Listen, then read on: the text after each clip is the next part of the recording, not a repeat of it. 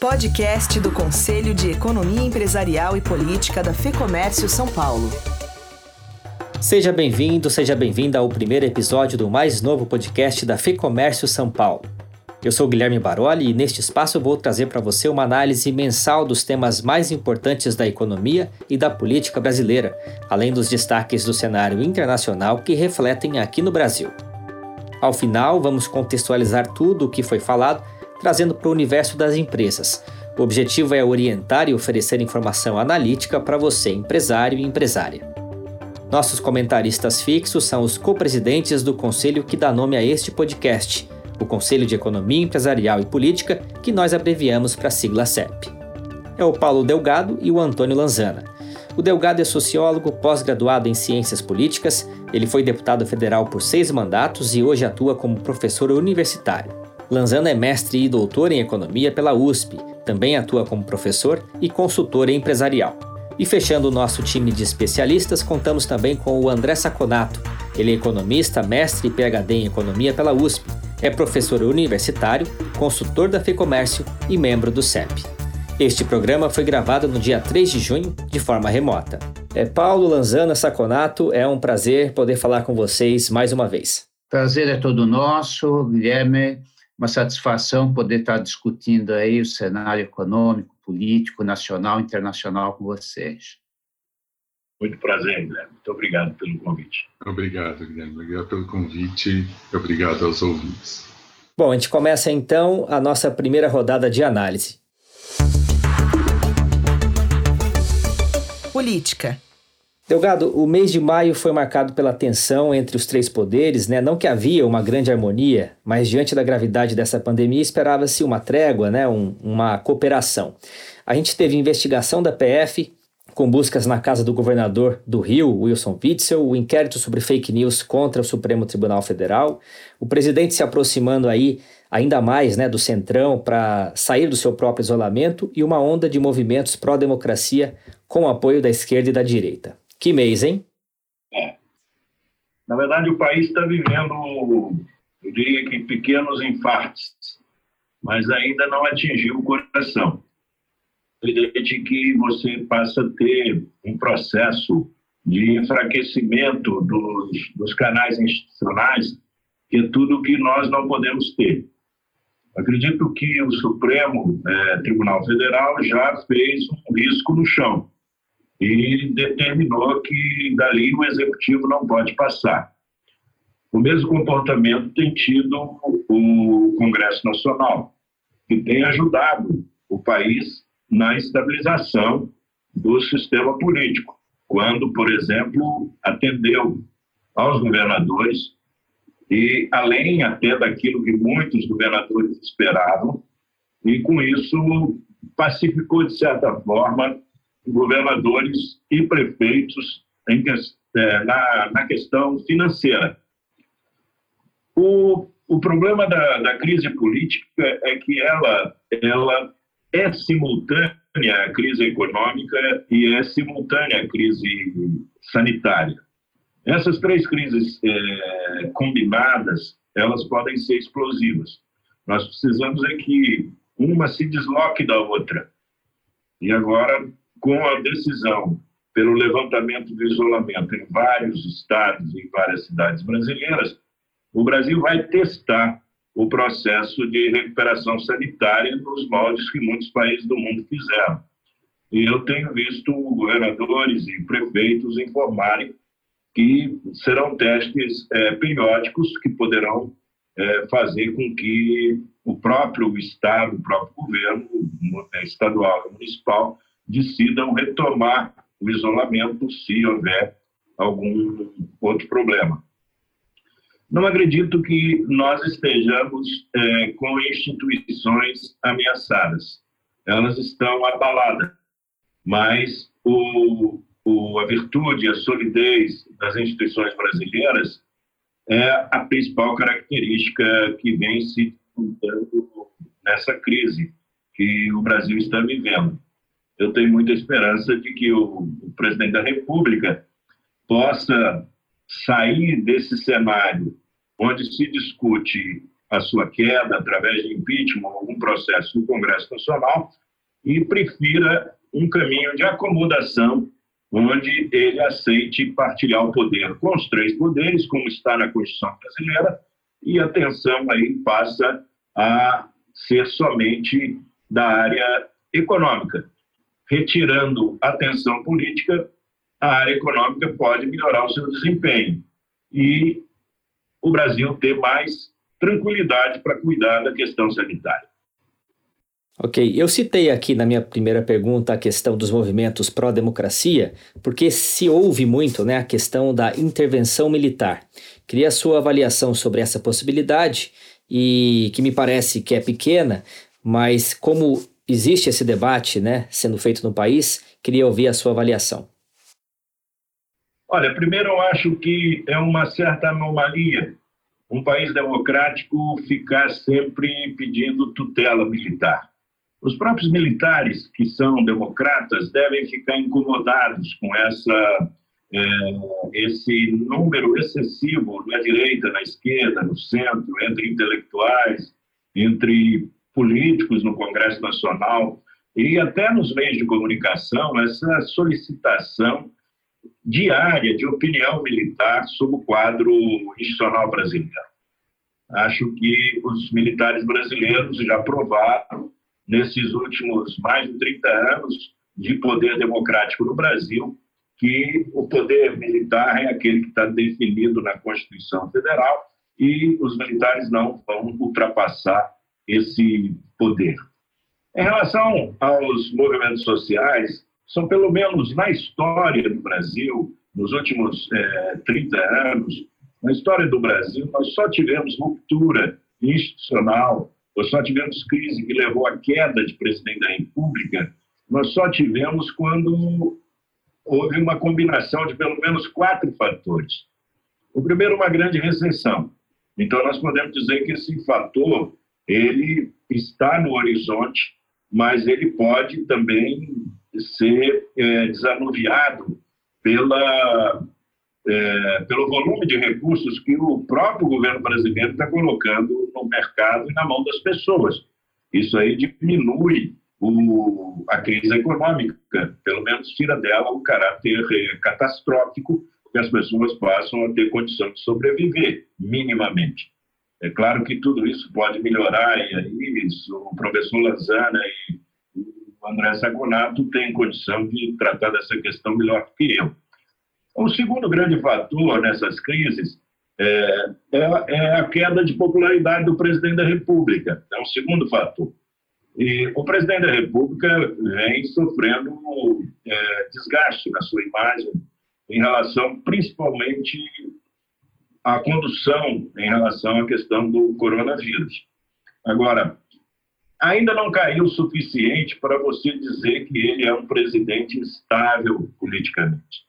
Ele é um presidente que tem problemas, mas ele não é um presidente que corre o risco de se tornar impopular a ponto de não conseguir ter recursos de poder para continuar a governar. Ele tem recursos de poder e não é impopular a ponto de correr o risco nesse momento. O terceiro fator são as manifestações populares. Essa, sim, é surpreendente que elas possam existir, ainda que em menor número, por causa do isolamento. Então, isso, de certa forma, ajuda a estabilidade política. O isolamento impede que haja grandes manifestações. Agora, é bom o Brasil olhar para fora. Nos Estados Unidos, uma revolta provocada por um crime comum, que foi uma violência policial contra um negro num estado do, dos Estados Unidos está provocando uma convulsão nacional no país mais atacado pelo coronavírus. Então, o Brasil tem que também ficar atento, porque é possível, sim, em determinados momentos, ter desestabilização social, com as pessoas querendo fazer manifestação, e nós já tivemos isso no Brasil recentemente, grandes manifestações é, de rua. Um outro fator é esse movimento do governo de estabilização dele, é o movimento do governo para dentro do Congresso. Finalmente, o governo procurou um grupo de apoio no Congresso. E esse grupo, embora seja muito criticado, esse grupo é majoritário. E se somado com os votos que o presidente já tem, torna-se difícil qualquer notícia crime ser aceita e dificulta a tramitação do impeachment. Tá certo. Vamos agora ao segundo bloco para falar sobre os destaques do cenário econômico. Economia. Professor Lanzana, a bolsa voltou né, ao patamar pré-pandemia e, como ela é o termômetro do mercado, eu queria começar por ela. Esse comportamento está muito mais associado a fatores externos, que eu penso que o André vai explorar logo em seguida, muito mais associado a fatores externos relativos a incentivos fiscais, monetários nos Estados Unidos, na Europa. Isso está criando um clima de expectativa mais favorável, trazendo recursos, retornando recursos que saíram para a Bolsa. Isso dá uma sensação de melhora do ponto de vista de indicadores financeiros, isso não há dúvida. Uma outra realidade, aí eu acho que as coisas estão bastante descoladas, uma outra realidade é o que está acontecendo com o nível de atividade na economia brasileira e que diz é, mais diretamente aos associados da federação, tá certo? O que, que nós temos observado nesse nível de atividade? Alguns indicadores já saíram, outros são assim aproximações, mas o que a gente percebe é uma queda significativa de nível de atividade em abril e maio. Ah, muitos indicadores já sinalizavam isso em março, mas março foi um efeito parcial, porque o isolamento começou na segunda quinzena, nós tivemos uma primeira quinzena normal. Então, o que a gente tem observado, por exemplo, já no mês de abril? Olha assim, produção industrial, está aí 27% abaixo de abril do ano passado.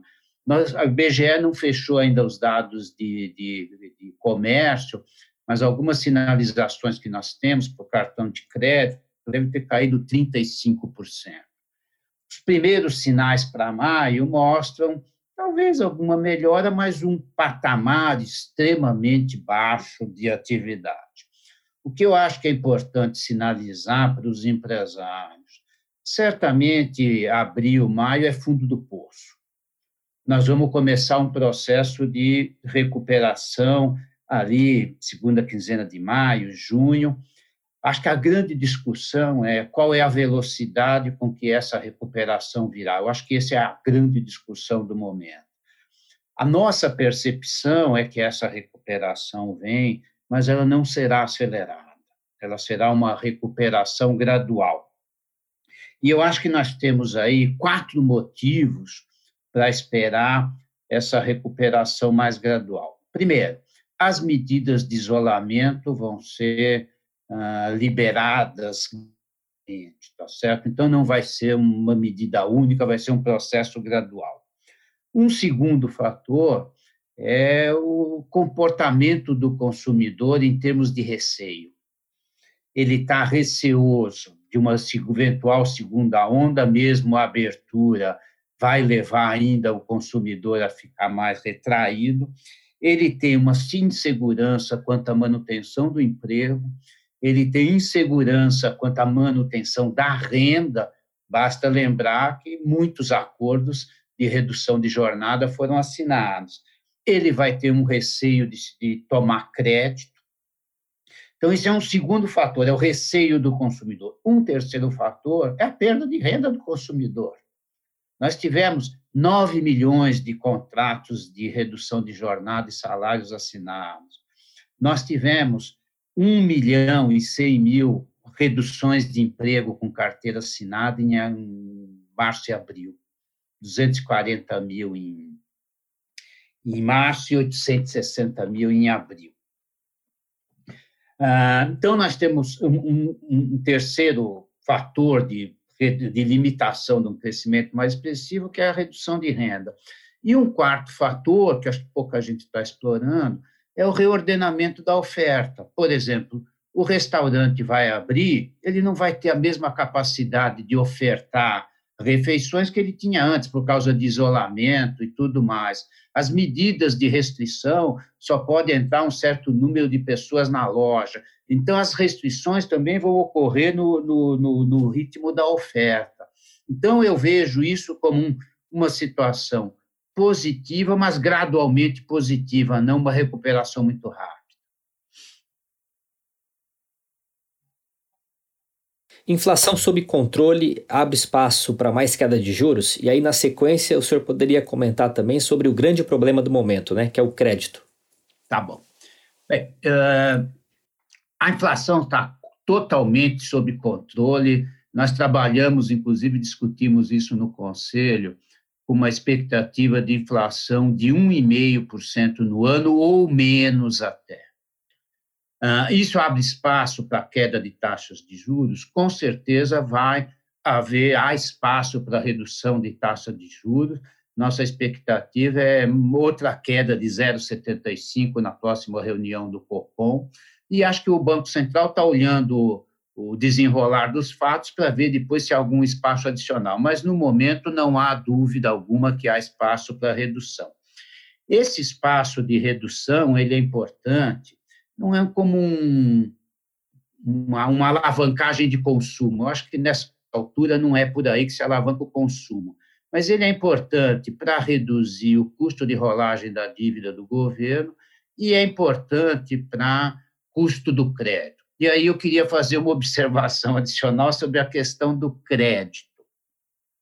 O crédito tem, tem duas coisas importantes que eu acho que é importante, que são relevantes para a gente olhar. Primeiro, todos os comentários, inclusive vindos do governo, ah, o sistema financeiro está líquido. É verdade, é. Agora, ao mesmo tempo que a gente diz que o sistema financeiro está líquido, não quer dizer que o crédito está chegando na ponta, são coisas distintas. O que, que nós temos observado em termos de crédito? O crédito está com dificuldade de, de, de atingir um, principalmente os pequenos e médios negócios, o que, que a gente tem notado? É, empresas que têm um vínculo, já principalmente grandes, que têm um vínculo com o banco, esses estão fluindo crédito, estão parcelando, tem muita dificuldade. Agora, quem não tem um vínculo muito forte com o banco, não está conseguindo crédito novo. E qual o principal fator da dificuldade de obter o crédito chegar lá? É falta de garantia. Ou seja, isso nós já discutimos várias vezes no nosso conselho. Enquanto o Tesouro não bancar o, o aval, esse fluxo não vai sair. E aí eu acho que nós temos, ontem nós tivemos uma reunião interessante com a Antônia, secretária do, do Ministério da Economia, onde saiu uma nova medida provisória ampliando os recursos do FGI. Essa ampliação de recursos gira em torno, arredondando, de 20 bilhões de reais, o que cria potencial para um, um, volume de recursos de empréstimos de 100 bilhões de reais. Não é um volume reduzido, é, é um, um valor expressivo de, de verbas. Nesse, nesse contexto, que eu acho que vem muito forte, é que o Tesouro vai dar garantia para esses recursos ele vai garantir até 85%, o que é praticamente 100% de garantia, porque dificilmente um banco vai ter uma carteira com 85% de inadimplência. Então, nós avançamos bastante. Isso ainda não está na ponta, não está lá, vai chegar. É, mas é uma medida interessante, anunciada ontem, que vai provavelmente criar, um, vai com certeza criar algum desafogo para as empresas que estão precisando de crédito. É verdade que isso seria bem mais útil se tivesse vindo há um tempo atrás, porque acho que muitas empresas já estão tendo dificuldade, mas não deixa de ser um fator positivo e uma resposta aí do que nós sempre pleiteamos aqui na federação, que era a falta de aval, por isso que não se chegava aos pequenos negócios. Ok, agora passamos para o terceiro bloco, para a gente analisar o que está acontecendo lá fora. Cenário internacional. Estados Unidos e China vão dominar nossa discussão, Saconato. Primeiro, eu queria uma análise sobre os estímulos nos Estados Unidos e na Europa que tem impulsionado os mercados, mesmo com um cenário negativo, né, devido às tensões entre Estados Unidos e China. Lembrando que nos Estados Unidos vemos já há dias protestos contra o racismo, com manifestações por todo o país, após a morte do ex-segurança George Floyd, que foi asfixiado por um policial. Olha, Guilherme, isso, essa é uma questão interessante. Na realidade, você está tendo uma guerra, uma briga entre notícias boas e notícias ruins. E nas últimas semanas, as notícias boas é, ganharam espaço em relação às notícias ruins. Como você falou, só para a gente esquematizar para quem está nos ouvindo. É, por um lado, você tem a questão de Hong Kong, né? Para quem não sabe, a China quer anexar Hong Kong à sua lei de segurança nacional. Isso pode gerar um problema seríssimo para a ilha, porque os Estados Unidos pode tirar alguns benefícios que a ilha tem por ser autônoma, por ter uma certa autonomia com a China. E, por outro lado, esses protestos, que, como o professor Paulo falou, ele já tem uma, uma questão ali que mistura um ambiente de, de racismo nos Estados Unidos, que é muito proeminente, com toda essa desilusão com os resultados da pandemia. Né? A gente vê o desemprego nos Estados Unidos subindo absurdamente e rapidamente. Por outro lado, nós temos notícias boas nas economias. A China já voltou a crescer serviços. Não, não, ela não está recuperando. Ela já, o, o PMI da China de serviços, ele mostra, se você tiver até 50, é contração para acima de 50 já é expansão. O mês passado estava em 43, é, 43 esse mês já está em 55. A China já está crescendo de novo. É impressionante isso. O, o, surto acabou. Nós estamos falando aqui de volta gradual, o professor Lanzana falou muito bem. A China está atropelando, né, na realidade. Esses dados e dados de indústria foram muito bons na China. Por outro lado, já tem muita economia europeia abrindo e abrindo fortemente pós-pandemia. Nós vimos imagens essa semana da França, de pessoas nos cafés, até me assustou, confesso. Eu não estava acostumado mais, era uma imagem, parece do século passado, né? Porque a pandemia parece que durou um século. Mas assustou até em, em, relação a qual vai ser o resultado disso, né? Porque eu não via nenhuma separação, eu não via nenhuma mesa longe da outra, eu não via nenhuma máscara mas isso foi considerado no mercado. E por outro, e além disso, nas notícias boas entra também o, os estímulos. A Alemanha ontem liberou um estímulo gigantesco para as empresas alemãs. Os Estados Unidos não tem mais por onde. A gente tem até uma brincadeira lá na economia. Se você tiver um selo nos Estados Unidos, guarda ele que logo o Fed vai comprar, porque ele já comprou tudo que podia ele já comprou título privado, já comprou título público, ele já entrou no, em todos os mercados possíveis, com vários ratings, inclusive o custo de financiamento das empresas americanas caiu absurdamente para qualquer nível de rating. Essas notícias positivas estão ganhando essa briga, até porque na parte de Hong Kong o Trump fez uma declaração na última semana, nas últimas semanas, vem tendo declarações, né, mas fez um discurso muito forte e pouco efetivo. Então, assim, aliviou as tensões mundiais, porque ele não falou sobre o tal acordo comercial. Então, o acordo comercial continua valendo. Ah, eu não vou permitir estudantes chineses, não vou permitir Partido Comunista. O mercado não está nem aí o mercado quer saber se isso vira ou não vira algum tipo de restrição à, à, China. E ontem, ontem é, a China é, rechaçou sistematicamente qualquer tipo de restrição à importação de bens americanos, principalmente bens agrícolas, como havia sido noticiado por algumas agências. Isso fez com que o mercado ficasse absurdamente animado, já vinha num bom, num bom humor, vai reforçando, e eu acredito aí que tem, tem algum alguma, uh, espaço para continuar, é, por enquanto, nessa felicidade. É a China que, inclusive, se consolida né, como o maior parceiro comercial do Brasil. Só em abril, 40% das nossas exportações foram para o país asiático. Como é que fica essa dependência do Brasil em relação à China? É, eu acho que ela tende até a aumentar, porque a China vai crescer mais rápido que os outros países, né? E ela vai demandar é, bastante commodity, bastante carne, bastante proteína. Então, a, a tendência é até aumentar no curto prazo. Eu acho né, que isso é uma tendência inexorável. Não tem, não, não, não, não é um, um processo que a gente tenha que discutir tem, se tem que ser detido ou se tem que ser parado. É uma tendência inexorável. Eu acho que o Brasil não deve muito se preocupar para onde está indo as exportações. Ele deve se preocupar em exportar. É, a gente precisa disso. Uma recuperação do preço das commodities que parece um pouco provável agora, vai ser muito bom para a recuperação do Brasil. Basta a gente lembrar que lá atrás, no governo Lula, um dos grandes pilares daquela expansão, além da responsabilidade fiscal que o ministro Palocci na época colocou, e isso foi muito importante, sem dúvida nenhuma, uma boa equipe, foi o preço das commodities. Faz muita diferença. Quando o produtor de soja recebe, em vez de cinco reais, oito reais por causa do câmbio, e depois ele vende o dobro e não vende cinco, vende 16, esse dinheiro entra na economia brasileira e vai fazer uma capilaridade gigantesca, vai virar renda, vai virar consumo. Vai. Então, eu acredito que é uma tendência, é uma tendência inexorável, e a gente não pode fugir disso. Aí você me pergunta, ah, mas não era bom exportar produtos industrializados, né? É outra coisa que, assim, é bom, é bom diversificar? É, mas não é uma canetada que vai fazer diversificar. Não, é? não adianta você falar, olha, agora eu quero exportar computador, não quero exportar mais soja. Como você vai fazer? Você vai pegar o agricultor para ele montar chips de computador? não vai. Ô, André, você me permite, André?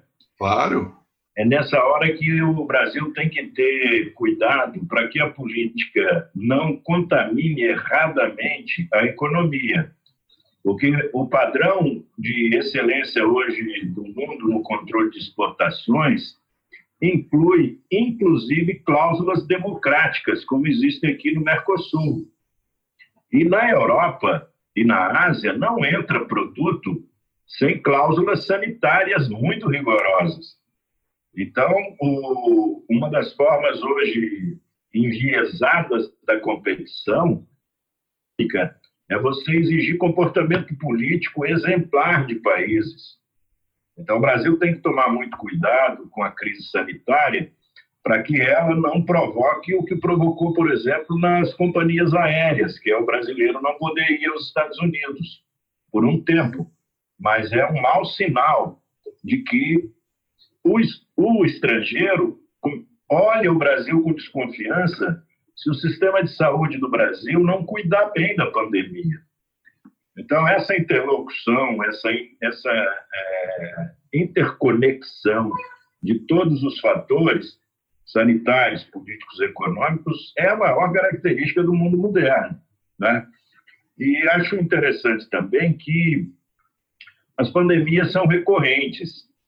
A pandemia provocou um fenômeno muito interessante, o professor Lanzana tocou um pouco nele, que é esse problema da, da, da digitalização da vida social. Muitos dos empresários que às vezes têm dificuldade de crédito é porque não estão suficientemente digitalizados e têm um, uma conexão bancária mais precária. Então, nós temos que lutar também para perceber qual é a nova qualidade da demanda. Vai surgir um novo consumidor e vai surgir uma sociedade mais em rede, mais conectada. Muitas empresas cresceram nessa, né, cresceram nessa pandemia por causa da característica do seu negócio. Né? Então, a criatividade vai ser muito essencial e a flexibilidade, estar tá aberto para novas tecnologias. Eu vejo, o, se nós conseguíssemos é, não permitir que a pandemia é, destruísse o sistema de saúde, se a pandemia não destruísse a capacidade do sistema de saúde dar resposta a ela, o Brasil poderia sair de poderia sair de maneira muito melhor dessa pandemia, né? Então é um erro a política ficar dividindo o país com esse negócio de isolamento ou não isolamento, com essa questão de vida ou economia. Isso aí são opções que nós não temos como, como fazer essas decisões de isolamento, são decisões clássicas da, da pandemia. Agora nós temos que organizar é o, é o desisolamento. Essa é como sair do isolamento. E completando, professor, foi muito bem colocada. Também reforçar duas coisas. Primeiro, o mundo hoje exige uma política ecológica na época de exportação muito restrita. E o segundo, não convém, pode até ter razão, não convém agora ficar chamando o vírus de chinês e que a China tem que pagar e que a China tem isso vai vir à tona em algum momento no mundo. Não é o Brasil que tem que levar isso adiante, o Brasil não tem representatividade política para isso. Posso fazer três observações sobre o cenário internacional, André? Acho que você explorou, foi muito feliz na, na, na sua apresentação. Ah, pegando bem o momento presente de um pouco dessa euforia que está vindo aí nesses últimos dias, eu acho que tem um ponto de aprendizado interessante para o Brasil do que a gente está assistindo nos Estados Unidos. A importância de ter um Banco Central independente. O Banco Central está criando esses estímulos todos, mudando o cenário com liberdade de ação. Eu acho que isso é um aprendizado importante para a economia brasileira. Um segundo ponto que o Guilherme levantou ah, da questão da importância da China, eu lembraria esse ano, todas as previsões do FMI indicam recessão mundial, ah, mas indicam crescimento na China ainda. A expectativa é de que a China ainda não vai crescer os 7, 8 que vinha crescendo, 6, mas um crescimento positivo. Ainda em relação à China, a demanda veio muito forte também de produtos de derivados de carne, né? Porque em função da segurança nossa, que é um dado importante nesse sentido.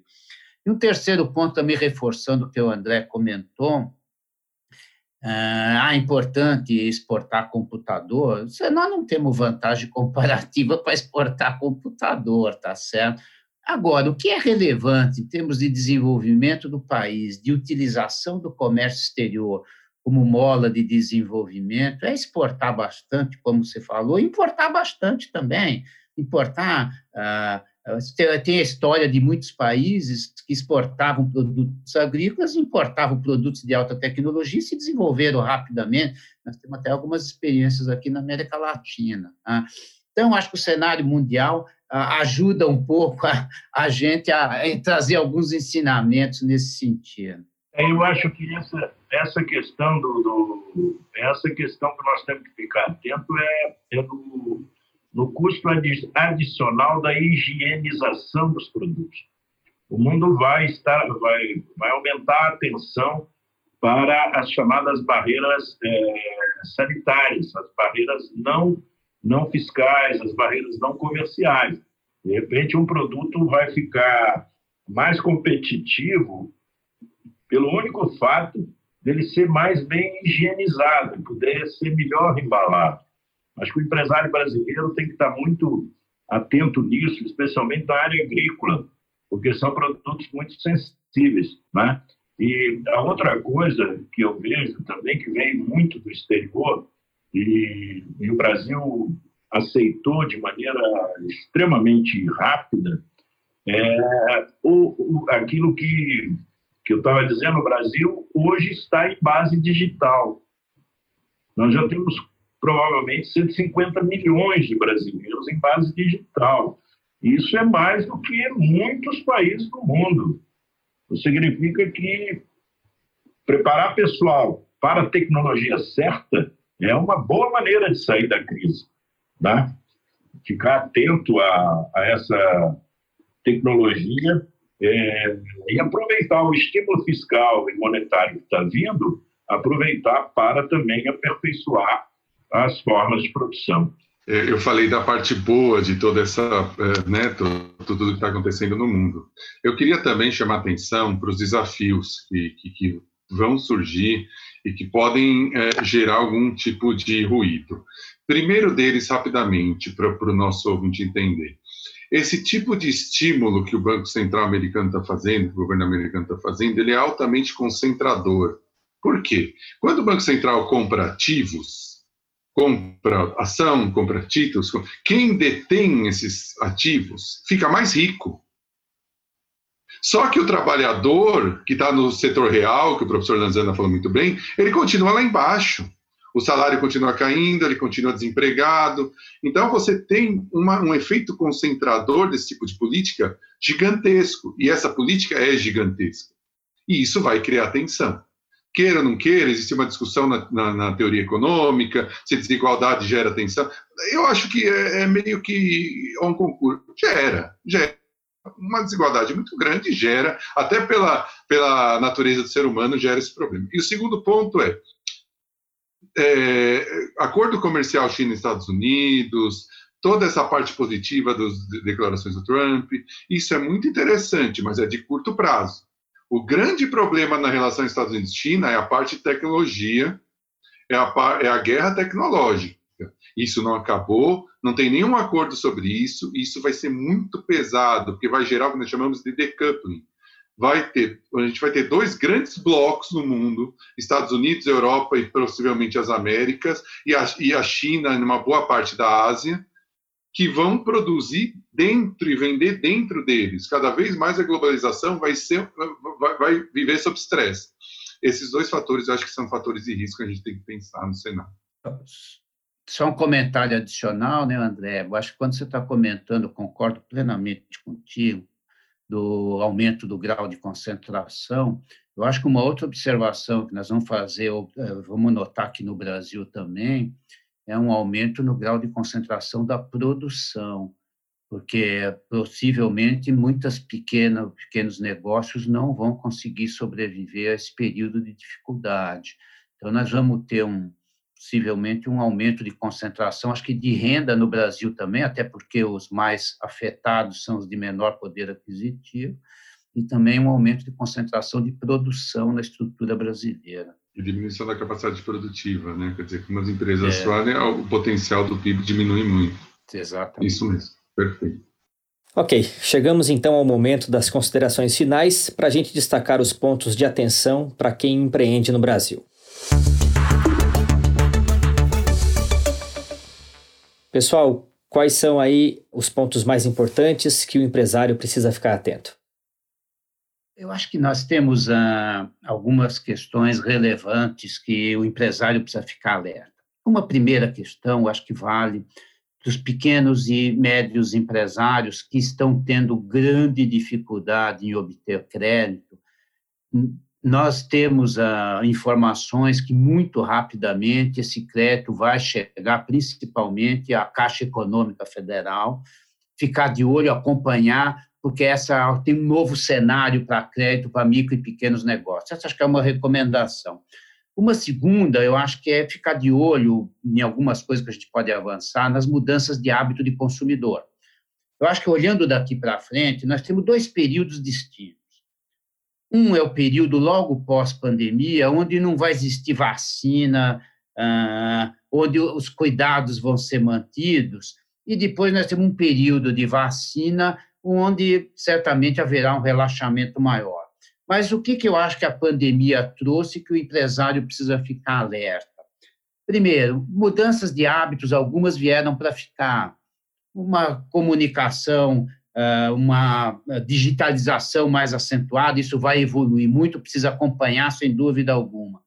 E, particularmente no comércio, o e-commerce vai continuar crescendo, ele veio para ficar, isso é uma tendência mundial e que se acelerou no Brasil com as transformações. São atenções que eu acho que o empresário deve manter. E tem aquelas atenções de sempre, né? Em períodos de dificuldade, o caixa é o rei, uma gestão adequada de caixa, uma a criação de uma equipe de, de, de, gestão de crise, acho que tudo isso é saudável para um período como esse. Paulo?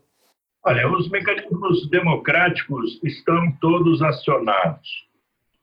O Brasil não corre risco de ruptura institucional, porque o que faz o fogo virar cinza é o cumprimento da lei.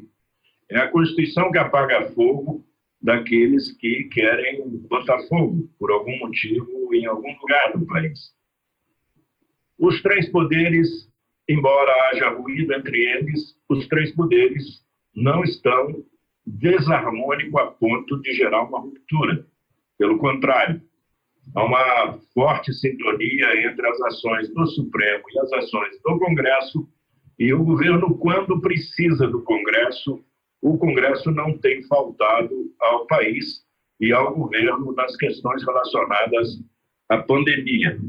Ou seja, se existe alguma erosão nas relações entre autoridades, essa erosão não vai levar à ruptura do sistema democrático brasileiro.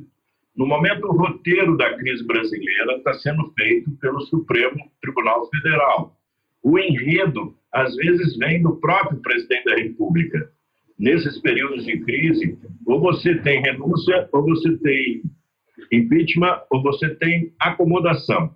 Eu espero que o Brasil não precise chegar à renúncia nem impeachment, que ele possa chegar à acomodação. E nessa acomodação, o presidente da República é um ator fundamental para que ele possa não ultrapassar o, a sua autoridade em relação aos outros poderes e os outros dois poderes também possam reconhecer a autonomia de gestão do executivo. Saconato. Eu acho que foram muito oportunas as colocações do professor e do professor Delgado. Eu gostaria só de reforçar uma recomendação do professor Lanzana, que é a seguinte: o governo fez uma divisão muito clara do crédito em programas. O Pronamp é para microempresário. 90% dos recursos Pronamp vão para microempresário. Se você é microempresário, busque essa linha no seu banco. Seu banco não quer dar, vai na Caixa, porque a Caixa, o governo já disse que vai dar essa linha. Então, assim, gere concorrência no banco e fala mesmo para o seu banco. Você não quer me dar essa linha? Eu vou lá na Caixa e vou virar cliente da Caixa. Segundo ponto, o, o FGI, que foi o programa que saiu ontem, que nós falamos com a secretária Antônio, esse ficou para médias e pequenas empresas. Então, se você tiver uma média, uma pequena empresa, e, e, e, o conceito de média vai até 300 milhões de reais por, por mês, por ano, desculpa. Então, vá atrás dessa linha de crédito. A linha de crédito Pronamp tem juros de 3,25, que é, não, desculpa, Selic mais 1,25, baixíssima, tem que aproveitar. E essa linha do FGI vai ter algo em torno de 1,2 ao mês, que não é uma linha maravilhosa, mas é muito boa para uma época de pandemia e uma época de incerteza. Então, acho que vai atrás disso. Segundo ponto, e eu já falei isso no, no, nosso, no nosso podcast anterior. O empresário que mexe com câmbio, não considere o câmbio como receita. Não considere. O câmbio é só um instrumento, como é a matéria-prima, como é o trabalho. Se proteja, faça investimento, invista o seu dinheiro de giro ou de giro de longo prazo em fundos cambiais. Se o câmbio subir, ele sobe, se o câmbio cair, ele cai, você não vai ganhar nem perder com isso, porque o câmbio, você não é um banco, você é uma, é uma, uma indústria, um comércio, serviços e assim por diante. E o terceiro ponto, e finalizando, ficar atento a esse, a esse cenário político é, o governo não pode cair na tentação de querer aumentar programas humanitários sem recursos, fazer é, plano mais Brasil sem recursos. Se ele for nesse caminho, vai ser um caminho muito negativo. É, e, e, nós vamos nós vamos ficar atentos e vamos falar com o empresário em próximos programas sobre isso, como está andando. Se ele for por esse caminho, eu acho que o empresário tem que se precaver mais ainda, porque pode estar pode ter um cenário mais é, negativo para frente.